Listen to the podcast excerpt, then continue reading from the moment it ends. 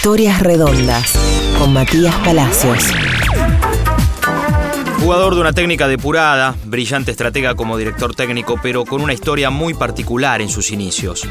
Marcelo Gallardo no quería ser jugador de fútbol cuando era niño. El muñeco soñaba con ser piloto de avión.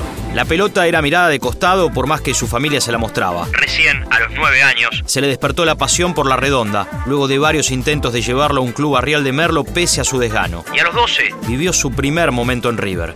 Como tantos pibes, fue a una prueba junto a dos amigos. Ellos jugaron, pero Gallardo esperaba su turno. Pasaba el tiempo y él seguía ahí. Transcurrieron tres horas y su papá le decía de irse porque ya no lo iban a poner en la cancha. Pero no, el muñeco esperó, hasta que Gabriel Rodríguez, el entrenador, se dio cuenta de que se habían olvidado de él. Le pidió disculpas y cuando ya era casi de noche, pisó el césped. Cuenta el propio muñeco que su perseverancia, su actitud ante la adversidad fue preponderante. No solo por la espera, también porque sus compañeros de equipo, al no conocerlo, no se la daban. Por eso se plantó y reclamó la pelota. Al mostrar sus condiciones, fue convocado nuevamente y así Marcelo Gallardo se quedó para siempre en la historia de River. En Radio Berlín, Historias Redondas con Matías Palacios.